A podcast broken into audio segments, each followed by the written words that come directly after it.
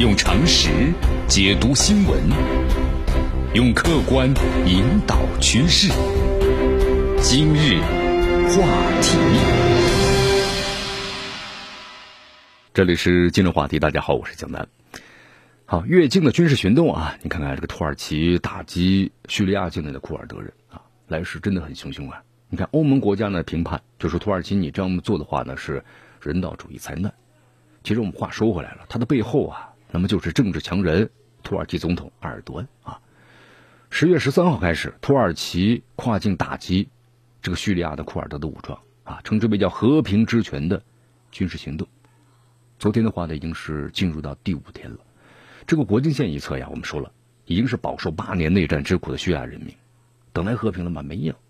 咱们看到的是土耳其的钢铁长龙啊，缓缓的碾过了边境。那么在另一侧的话呢，土耳其国防部呀，正不断的要更新说被击毙的恐怖分子的数量。那么现在的话已经达到了两百多名了啊。最新数字的话呢是已经是抓获和缉捕四百多名。这场越境的军事行动，我们说了来势非常汹汹啊，对不对？那么背后就是这个政治强人，土耳其的总统埃尔多安。这埃尔多安呢，有一个复兴的奥斯曼帝国的梦。那么他有这个梦想是怎么回事呢？我们再了解这个人。你看这个特别特别受媒体所追崇、爱报道的阿尔多安，那么他的这个从小到大呀，呃的经历都大家了解一下，可能对他现在的所作所为啊有更好的这么一个深刻的理解。你看阿尔多安从童年开始，因为那段生活足以体现出他很艰辛、很勤奋，以及保守教育对他的深远影响。在一九五四年的时候，埃尔多安呢出生在是伊斯坦布尔一个很普通的工薪家族。当时这个土耳其啊刚刚加入北约两年，这执政党呢还是由这个门德列斯领导的民主党。这埃尔多安呢有一个自述啊，这个自述中他这样说的：他说我小的时候啊家里连自行车都买不起，从小学的时候呢他就开始帮助这个母亲啊贩卖土耳其的卷饼、还柠檬水，包括明信片来补贴家用。他的父亲啊艾哈迈德是海岸警卫队的上尉。那么也是一名的保守而且虔诚的穆斯林，尽管这个家庭呢不是很富足，但是他说了丝毫不影响父亲对他采取的严厉的家教。阿尔多安最惨痛的一次教训是六岁的时候，然后呢说了脏话，被父亲呢绑住双手吊在了房顶上。那么这个时候呢，就是为了深化这个阿尔多安对伊斯兰教育的理解，他的父亲把他送到了一所呢寄宿制的宗教学校，那里专门的培养今后在政府工作的宗教领袖。所以这个毕业生啊被排除在高考的体系之外，但是埃尔多安想上大学，为了能够上大学呢，他就在课余时间去普通高中啊补课。暑假的时候呢，回到黑海边的家里，然后呢帮助呢种茶叶啊，包括呢榛子树。埃尔多安呢，他涉及这个政治的时候啊只有十五岁，当时他加入了土耳其繁荣党青年预备队，活跃在那各大游行包括集会当中。一九六九年的时候啊，当时呢正是冷战中期的时候。尽管在土耳其共和党和这个正义党啊平分秋色，但是左派的运动，包括呢民粹主义，连同伊斯兰主义啊，都是悄然兴起。都说这个只工作呢不玩耍，聪明的人呢也变傻。在这个学业和宗教之外，阿尔多恩有一项呢非常疯狂的运动，那就是喜欢踢足球。他出生在这个卡斯帕萨区，这是个不起眼的啊呃街区，但是呢唯一的光环就是当地有一个足球俱乐部。在那里呢，阿尔多安成为了一名的半职业的球员。他的梦想是加入国家队，不过后来在父亲的干预下，这个未来在政治舞台上大放异彩的新星，最终没有在绿茵场上留名。那么后来的话，在这个马尔马拉经贸学院呢完成学业之后，阿尔多安在二十七岁的时候加入了主张的政教合一的福利党，那么正式就征战政坛了。啊，这个政坛的话呢，我们说了，此后啊，阿尔多安其实呢一度呢政绩很平平。一直到一九九四年的时候，当时阿尔多安呢已经迈入不惑了，对吧？四十岁了，那么这是他从政道路上啊就很具有波折这个转折意义的一年，因为土耳其当时遭到了库尔德问题的撕裂，为了实现这个自治或者说独立，那么库尔德工人党和土耳其军队打了十多年，至少三万人丧生啊，数十万人流离失所。当时这个埃尔多安呢，他当选为这伊斯坦布尔的市长。三年任期当中啊，他一改这座城市拥挤颓废的面貌，伊斯坦布尔的街道变得特别干净了、整洁了，那么也成为了外国游客的新土豪。哎，不错，说这个国家对吧？有一种大都市该有的繁荣景象了。你看啊，在这个伊斯坦布尔的旁边呢，博斯普尔斯海峡北面就是黑海，从那里啊湍急的河流一刻不停的流入到地中海的生命线，对吧？阿尔多安的家乡不仅是欧洲和亚洲的交通要冲，那么也是两种呢这个文明的冲突的顶端。在一四五三年的时候，奥斯曼帝国的这个苏丹穆罕默德二世率领二十万大军和三百艘的战舰，叩开了这座原名为是君士坦丁堡的古城大门，对吧？苏丹就视自己为天下之主，然后呢，在继承手下败将，将东罗马帝国文化的同时，发扬呢伊斯兰文化，使这个伊斯坦布尔啊就成了东西文明的交汇处。这欧洲精神的首都，那沦陷的同时，这伊斯坦布尔对他的渴望就化作了一个具体的名字。伊斯坦布尔，在五个多世纪之后啊，你看，相同的土地上，凭借着任职市长的所积累的人气，包括呢政治力量，然后埃尔多安之后的话就平步青云了。其中我们说了，也经历了一些问题，对吧？什么问题呢？因为政治倾向而被捕入狱的小插曲。埃尔多安在出狱之后啊，立刻组建了正义和发展党，那么赢得了议会的选举，在零三年接任总理，从此以后就登上了政治生涯顶峰。在二零一一年的时候啊，就是美国《时代周刊》呢有一个投票，就选举这个人物，啊，埃尔多安当选了。尽管这个埃尔多安呢其实不是中东人，但他是呢最受中东所欢迎的世界领导人。他的外交这个团队啊，是迎来的欢呼声啊，让一个摇滚明星都感到很激动。在当年九月的时候呢，埃尔多安曾经以土耳其总理的身份访问过埃及的首都开罗啊。开罗欢迎这位政治领导人的方式很特别。就是没有红地毯，也没有仪仗队，也没有呢鸣礼炮。那么这些规格呀，对于政客来说呢，太稀松平常了。那么迎接他的就是震耳欲聋的纯粹的欢呼声。因为他画像的大幅的海报啊，当时飞扬在空中，闪光灯的把黑夜那点亮的如白昼了，对吧？为了不错过二多安可能的每一句发言，记者们呢当时是紧紧的拽着麦克风，直往他脸上贴，很快又被挤散了。那人群中当时喊的是阿尔多安，阿尔多安，一个真正的穆斯林。啊，不是软蛋，土耳其和埃埃及紧密的相连，在那一刻的话呢，可能埃尔多安就发现呢，距离自己的梦想恢复奥斯曼帝国的荣光似乎更进一步了。其实大家了解一下这个土耳其所处的位置啊，它处于是亚洲欧洲大陆交界处，长期以来奉行的什么亲西方的外交。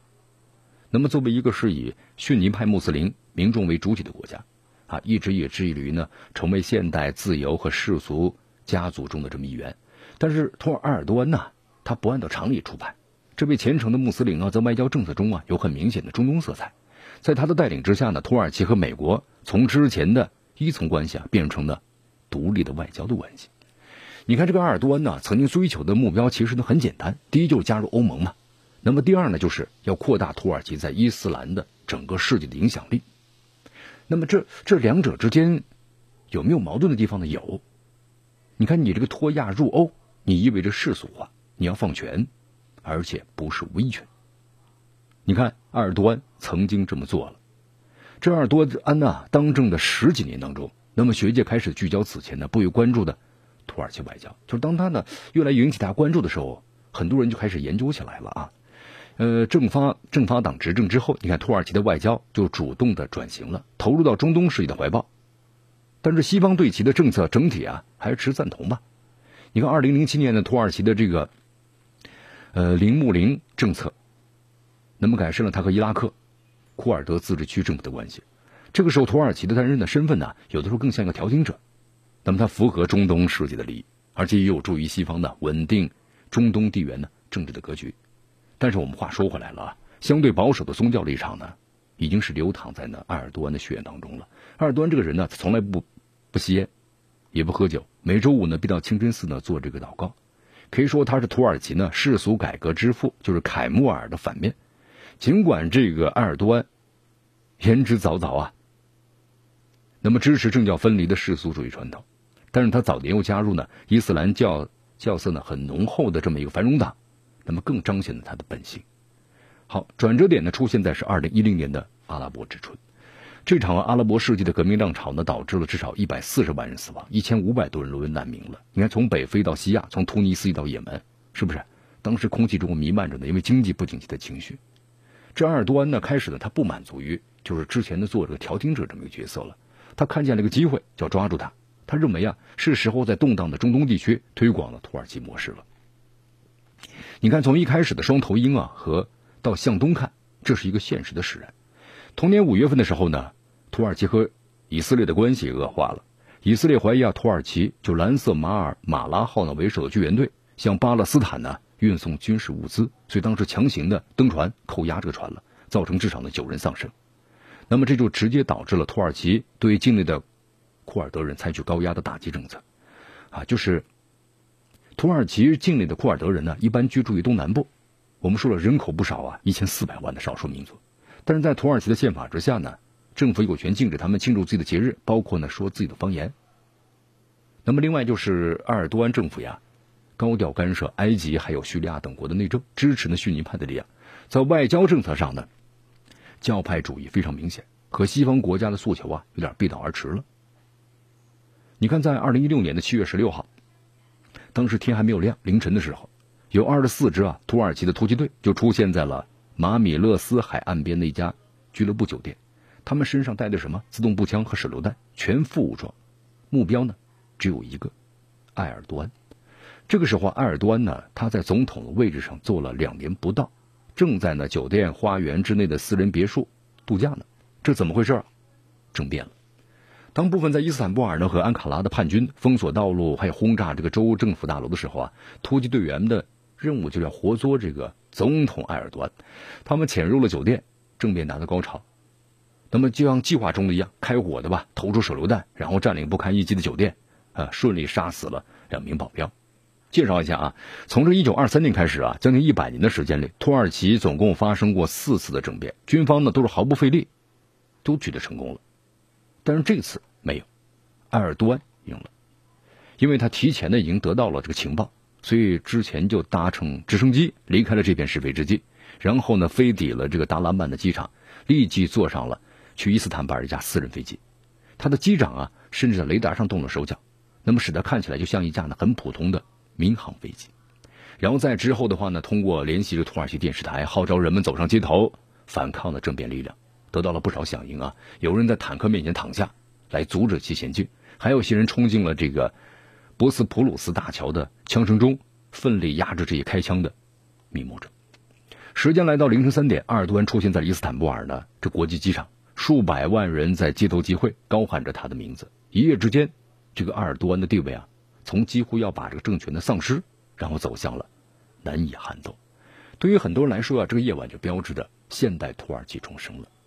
这场未遂的政变呢，持续了不到二十四小时，很短，造成的至少二百六十五人死亡，大约是一千多人受伤。在之后的话，一场大规模的清算就开始了。埃尔多安呢，就指责流亡美国的神职人员费特胡拉·居伦领导了这个居伦运动啊。那么主导了这次的政变，把其呢反对者全部列为了异己啊，其中包括有军人、记者、高校的教师，还有呢政府的公务员等等。所以在之后的话，你看一万五千多人被捕了，三家通讯社、十六家电视台、二十三家广播电台和四十五家报社被责令关闭了。你看，通过这次政变之后啊，埃尔多安这位政坛老将的权力比以往更加的稳固。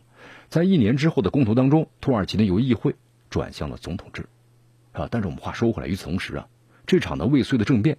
也拨开了土耳其呢在现实制度上的矛盾。你看，目前呢对埃尔多安来说呀，最大的这个挑战呢就在于其经济。这位政治强人之所以在政坛的长青，有不可忽视的因素呀。他在政坛上交出了令人满意的答卷。从零三年到一年，土耳其的人均产值从两千五百美元增加到了一万零五百美元，足足翻了三倍。那么这一跃成为啊对国际货币基金组织啊贡献超过五十亿美元的重要成员国。但是呢，这土耳其啊，它和中东大部分的国家呀，单一的能源模式呢不太一样，对吧？其他国家就靠石油出口。那么在土耳其的贸易当中，埃尔多安呢，包括和美国、欧盟在内的西方国家，包括咱们中国，还有俄罗斯在内的部分国家都有密切联系。所以埃尔多安呢，以前就说过这么一句话，他说，在二零二三年土耳其建国一百周年的时候，要把 GDP 呢达到全球的前十。但是在一八年的时候啊，美国和土耳其政治的冲突就加剧了。然后美国马上对这个土耳其呢实行了这个经济制裁，一下子使土耳其的货币啊大幅贬值，对吧？经济放缓，只有二点六了，那么成一个断崖式的放缓，随之而来就是一蹶不振的国民的信心。截止到今年，你看，土耳其在一年之间就增加了一百多万的失业者，失业率啊跟前年相比，它上涨了是一半多。那么今年三月份的时候呢，土耳其举行了地方的选举，你就发现，那么埃尔多安所在的政党的话呢，表现都不尽如人意啊。那么现在埃尔多安呢，你看发动了打击叙利亚境内的库尔德武装，其实有点和这个当年清洗呢巨轮运动是一样的，想扭转呢颓势，对不对？转移焦点所谓。脱亚入欧，那么这是埃尔多安的乃至大部分的土耳其领导人的诉求。但是我们话说回来了啊，当这个世俗化和回归伊斯兰世界的核心啊出现矛盾的时候，长盛不衰的权利是不是显得太过诱人了？你看，三年前埃尔多安在土耳其的首都安卡拉郊区啊山顶建起了一座呢近一百年来人类建造的最大的宫殿。那么这座有白宫三十倍之大的官邸是他的王国，可以俯瞰呢整个的安卡拉。但是，纵横土耳其没有让他一同死亡，但是他活的像个苏丹。用常识解读新闻，用客观引导趋势。